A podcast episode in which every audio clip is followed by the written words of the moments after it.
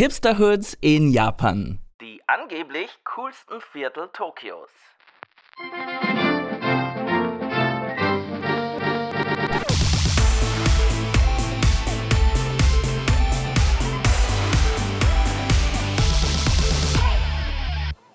Wenn dich ein Magazin zu einem der angesagtesten Viertel der ganzen Welt kürt, hast du eigentlich eh schon verloren.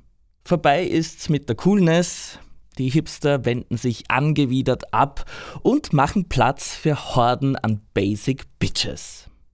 Und damit Servus und Konnichiwa im neuen Jahr. Ich bin Alex, euer Ösi in Kawasaki. Ich hoffe, ihr seid gut rübergerutscht.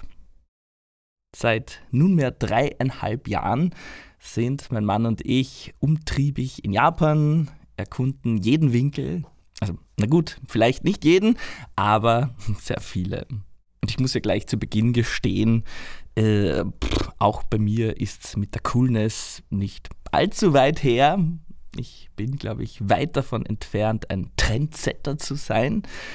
Ähm, coole Happenings in meiner Umgebung kriege ich immer erst mit, wenn sie schon längst tot geinstagrammt wurden oder tot getiktokt, noch schlimmer.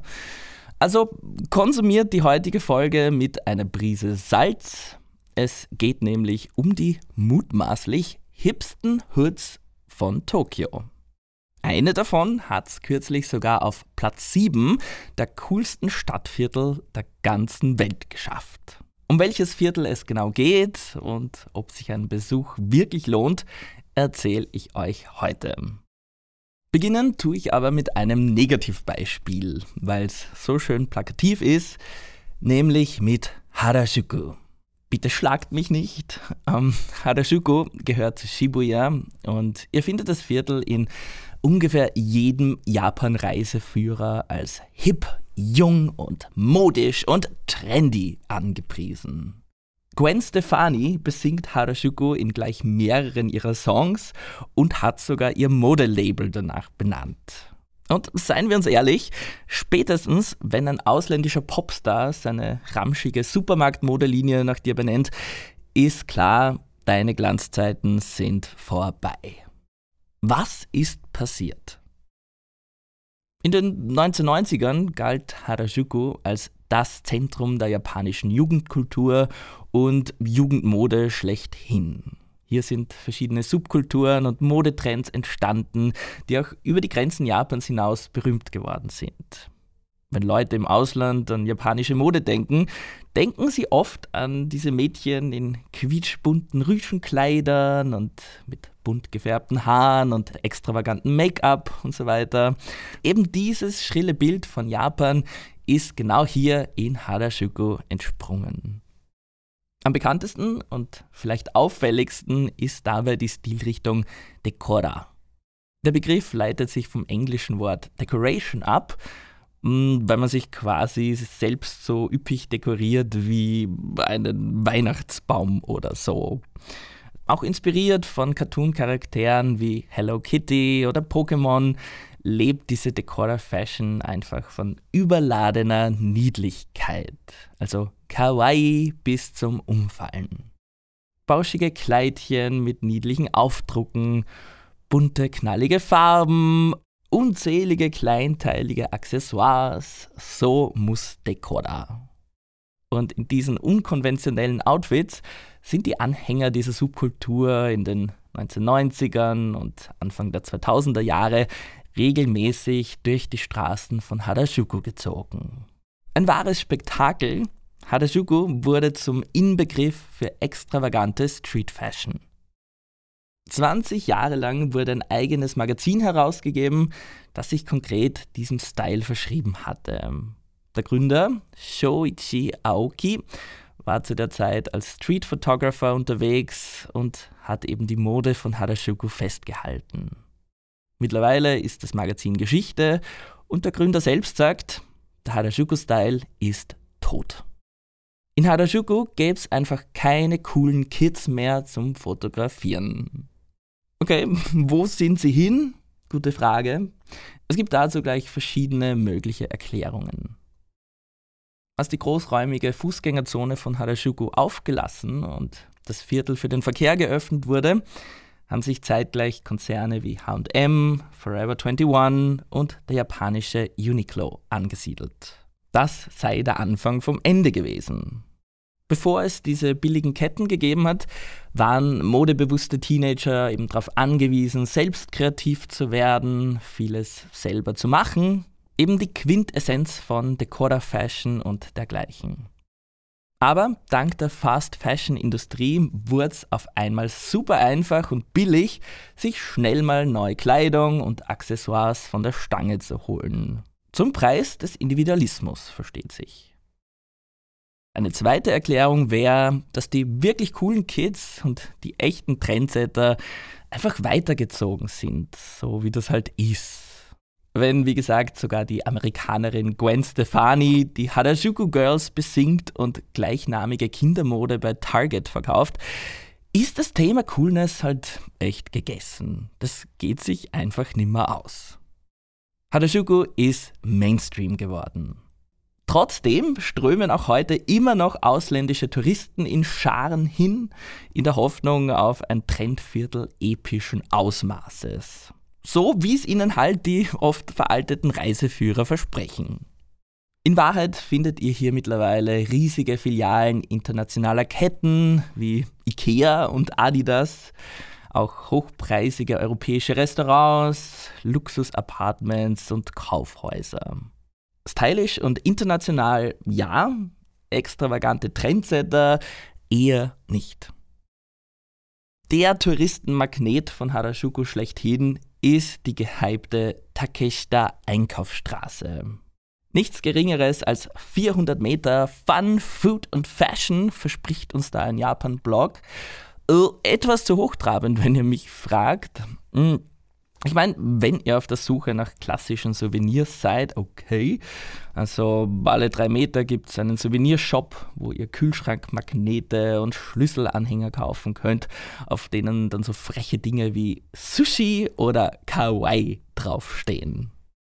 Einen Hauch von damals, von den Blütezeiten Harajukus, der schrillen Extravaganz, ja, den gibt's allerdings schon auch noch. Es gibt durchaus ein paar Läden, wo ihr die erwähnte Decora-Fashion, Cosplay-Outfits oder einfach witzige Kostüme für Halloween bekommt. An jeder Straßenecke gibt es außerdem leckere japanische Crepe in vier Millionen Geschmacksrichtungen. Auch die sind typisch für Harajuku. Eine Institution, wenn man so will, ist immer noch das Kaufhaus La Forêt. Seit den späten 70ern gibt es hier auf 13 Stockwerken ausgefallene Designermode, Pop-up-Stores und wechselnde Ausstellungen. Zwischen all der Fast-Fashion-Tristesse sehr, sehr erfrischend. Also ja, grundsätzlich würde ich schon sagen, dass ein Abstecher nach Harajuku ganz nett sein kann. Auch mein Mann und ich sind öfter im angrenzenden Yoyogi Park. Ikea ist auch ganz praktisch. Nur ein Hotspot der Jugendkultur, ein hippes Viertel, das Trends hervorbringt, ist Harajuku schon lange keines mehr. Hier hat die Kommerzialisierung Einzug gehalten.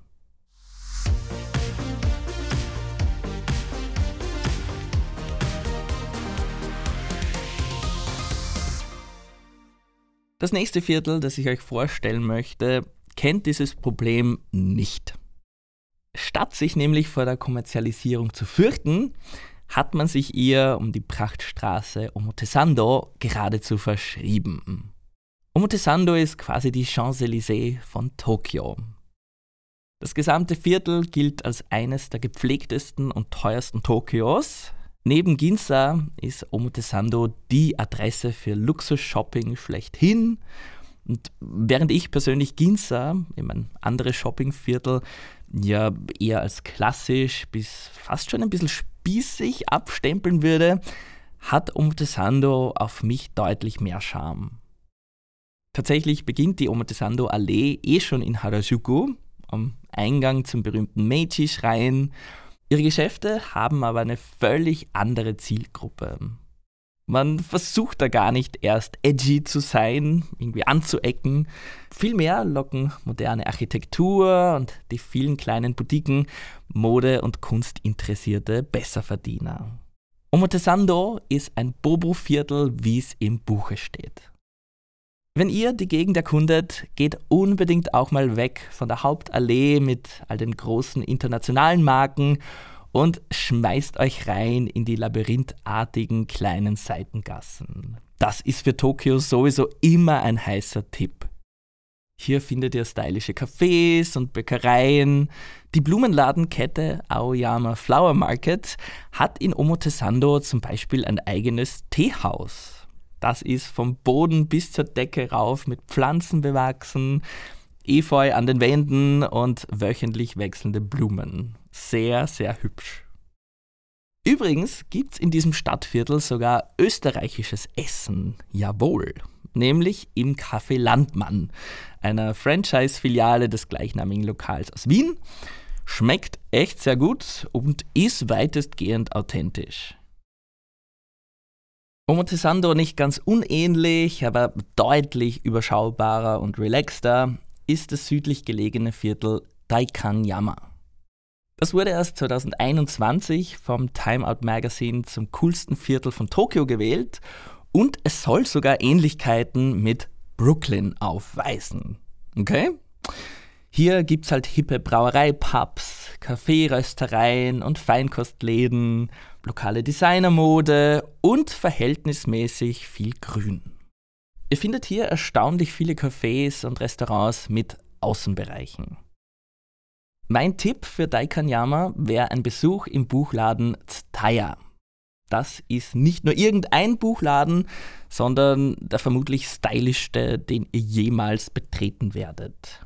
Und selbst wenn ihr mit japanischen Büchern jetzt per se nichts anfangen könnt, gibt es auch wunderschöne Bildbände, Schreibwaren und allerhand eleganten Krimskrams. Teile der Buchhandlung dienen außerdem als Galerie und als Cocktailbar. Daikanyama ist wirklich ein tolles Viertel, durch das man wunderbar schlendern kann. Und wie gesagt, in den kleinen Gassen gibt es immer was Neues zu entdecken.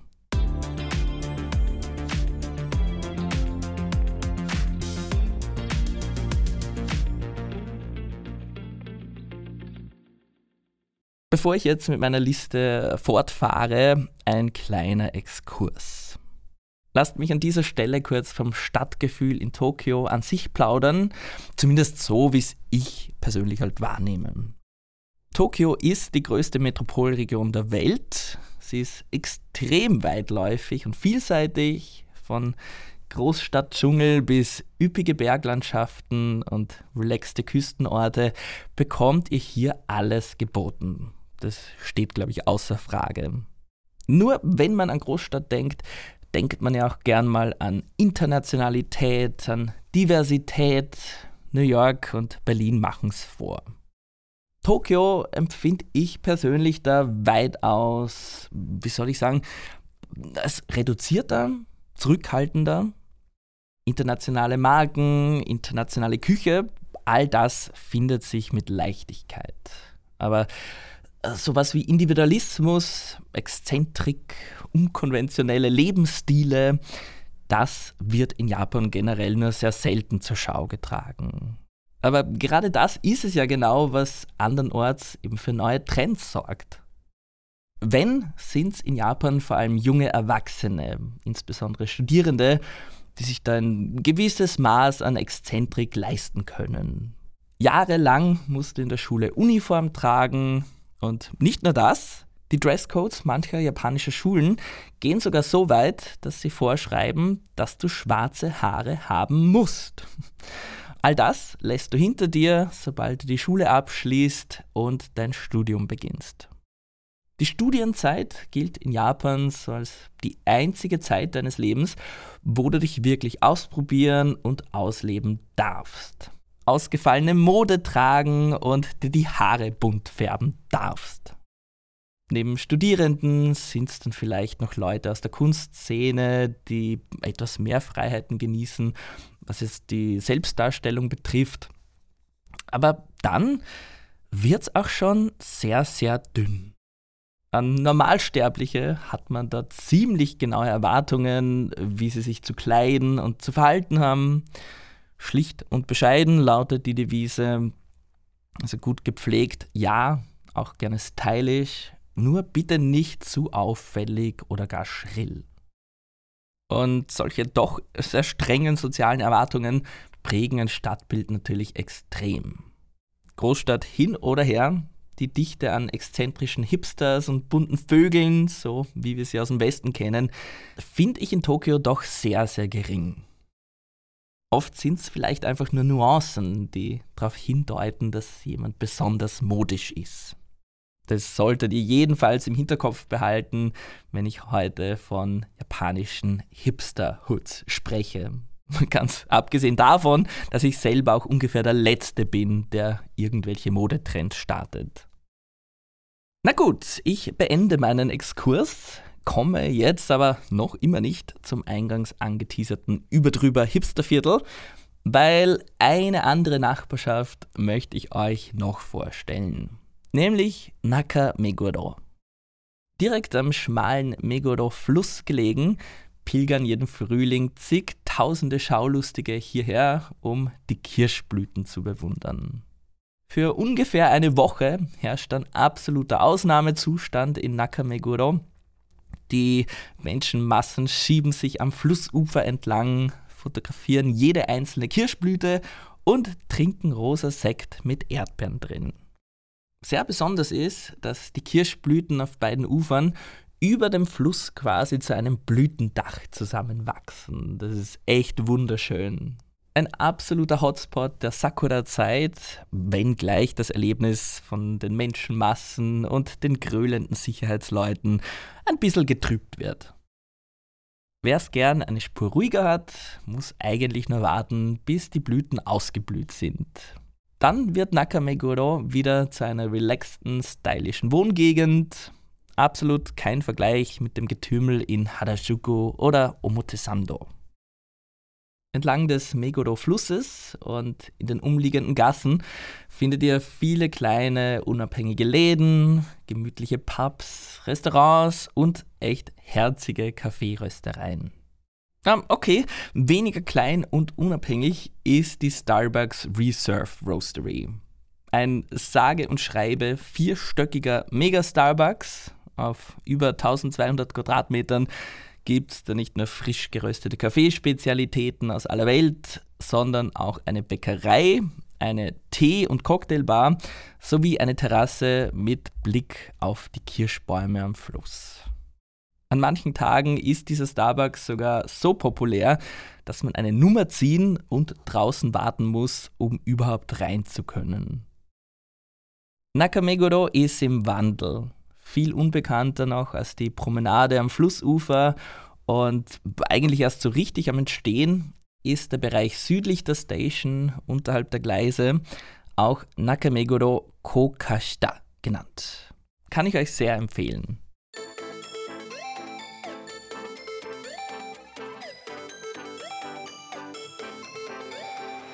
So, nach viel zu langer Zeit darf ich endlich wieder mal meinen Trommelwirbel auspacken. Jetzt komme ich nämlich zum Hipster-Epizentrum von ganz Japan. Also zumindest, wenn man dem Time Out Magazine Glauben schenkt. Da gab es letzten Herbst ein Ranking der coolsten Stadtviertel der ganzen Welt und auf Platz 7 landete der Tokio der Stadtteil Shimokitazawa. Oder kurz Shimokita, wie wir coolen Kids sagen. Das Viertel liegt nur einen Katzensprung von Shibuya entfernt und gern werden ihm Begriffe wie Retro oder Hip zugeschrieben. Hier liebe und lebe man moderne Kunst, Indie-Musik, Indie-Filme und Street Fashion. Besser spät als nie waren mein Mann und ich vor ein paar Monaten zum ersten Mal wissentlich dort also wissentlich deshalb, weil wir glauben, dass wir schon während unserer Japan-Reise vor sechs Jahren äh, zufällig dort waren. Aber wirklich erinnern können wir uns nimmer. Und in sechs Jahren tut sich halt auch sehr viel. Die große Frage war, Hält Shimokita, was Magazine, Blogs und YouTuber versprechen? Ich würde sagen, ja, tatsächlich. Also zumindest nach aktuellem Stand finde ich schon, dass Shimokita immer noch eine hippe Hood, ein echt steiles Pflaster ist. Hier vermischen sich die Stile, wie ich es zuvor noch nie gesehen habe. Sehr viel japanisches Retro-Design, bunte Neonröhren, enge dunkle Gassen und zwischendrin wieder modernste westliche Architektur. Ihr könnt darauf wetten, dass hier nicht alles wirklich so vintage ist, wie es auf den ersten Blick erscheint. Vieles ist wahrscheinlich ganz bewusst auf alt und abgewohnt gestylt, auf shabby chic, aber es passt. Durch Shimokita zu schlendern macht wirklich Spaß, vor allem nachts mit all den Neonlichtern. Das Viertel gilt als Hotspot der Kunstszene, die ist hier wirklich sehr lebendig und präsent. Beim Herumspazieren kommt man an vielen kleinen Galerien vorbei, an Bars mit Live-Musik, Second-Hand-Läden mit Live-DJs. Mein Mann und ich, wir kamen hier sogar am Mond vorbei. Jep, am Mond. Für kurze Zeit fand über Shimokita verteilt nämlich das Moon Art Festival statt. Und unter anderem wurde hier das Werk Museum of the Moon vom britischen Künstler Luke Jerram präsentiert. Eine große leuchtende Mondinstallation mit einem Durchmesser von gut sieben Metern. Die ist da einfach so rumgehangen und alle haben sich daran erfreut, Selfies vor und mit und um den Mond zu schießen. Die Installation war halt wirklich genial und so hell auch. Und obendrein wurde dafür nicht einmal Eintritt verlangt. Sehr, sehr coole Aktion. Kann man nur hoffen, dass sowas in der Art bald wieder stattfindet. Auch jetzt, vor ein paar Wochen, war ich wieder in Shimokita. Diesmal mit meiner Schwägerin, die uns über die Feiertage besucht hat. Auch sie wollte ganz gezielt nach Shimokita, weil es online als coolster Ort von ganz Japan angepriesen wurde. Wir waren am 31. Dezember dort, ein Feiertag in Japan. Viele Läden waren zu, es waren extrem wenige Leute unterwegs, generell aber ein sehr, sehr entspannter Vibe. Wir haben uns ganz traditionell Neujahrs-Soba-Nudeln gegönnt, haben in einer kleinen Kaffeerösterei in einer Seitengasse Cappuccinos getrunken und die japanischen Hipster beobachtet, die von einem zum nächsten Second-Hand-Laden spaziert sind. Die Mode von Shimokita Sawa, nun ja, ähm, zumindest aktuell ist sie sehr, sehr baggy. Übergroße Collegejacken und Pullis, überlange und überbreite Hosen, wo man dreimal reinpasst. Eh irgendwie cool, aber halt so überhaupt nicht mein Stil.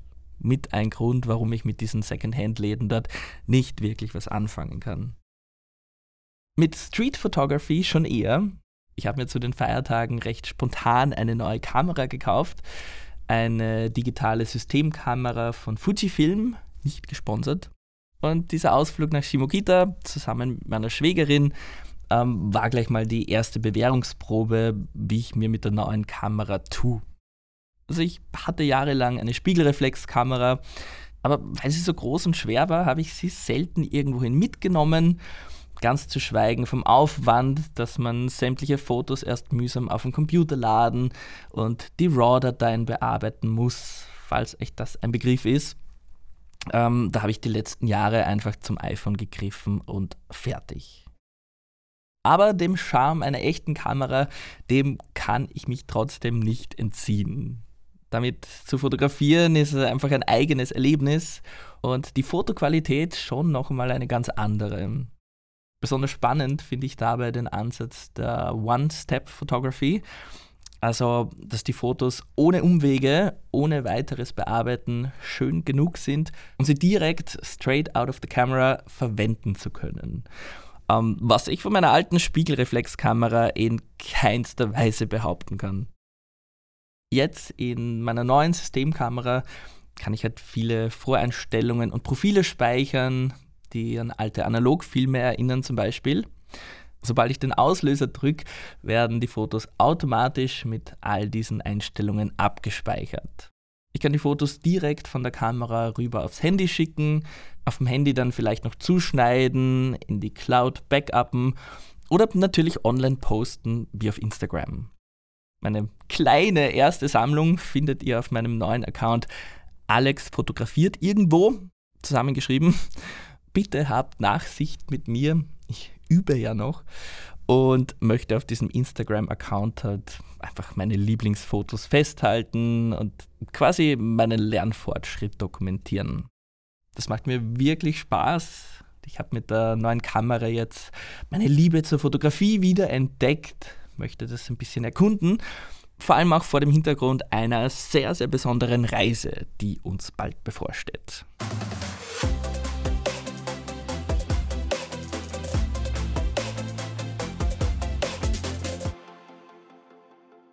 Jedenfalls bietet Japans coolstes Viertel, Shimokitazawa, so einige spannende Fotomotive.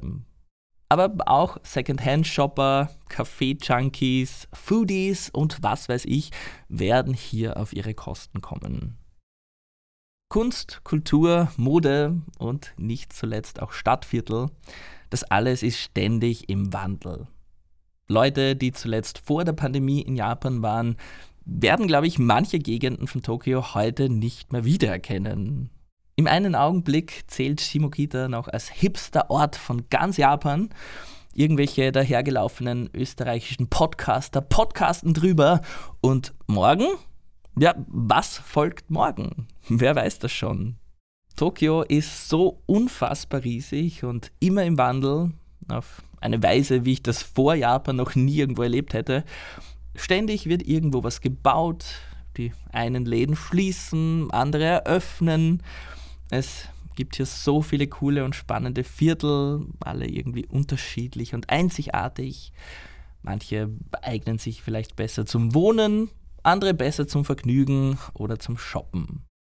Koenji, Kichichoji, Setagaya, es gibt noch eine ganze Reihe weiterer Anwärter, die man da auflisten könnte. Ich habe mir für heute aber vor allem jene herausgepickt, die auch in Rankings immer wieder auftauchen, die immer wieder den Hipster-Stempel aufgedrückt bekommen. Ob das jetzt Fluch oder Segen ist, das dürft gerne ihr beantworten oder Gwen Stefani. Falsch machen könnt ihr aber sicher nichts, wenn ihr auf eurer Japan-Reise einen Abstecher in eines der heute vorgestellten Viertel macht. Viel Spaß dabei! Gerne könnt ihr mir hinterher auch berichten, was denn so eure Highlights waren. Das würde mich interessieren. Schreibt mir gerne auf Instagram oder per E-Mail an hello at aleximusic.com. Auch über Podcast-Bewertungen freue ich mich immer sehr. Bis zum nächsten Mal. Matane, euer Ösi in Kawasaki.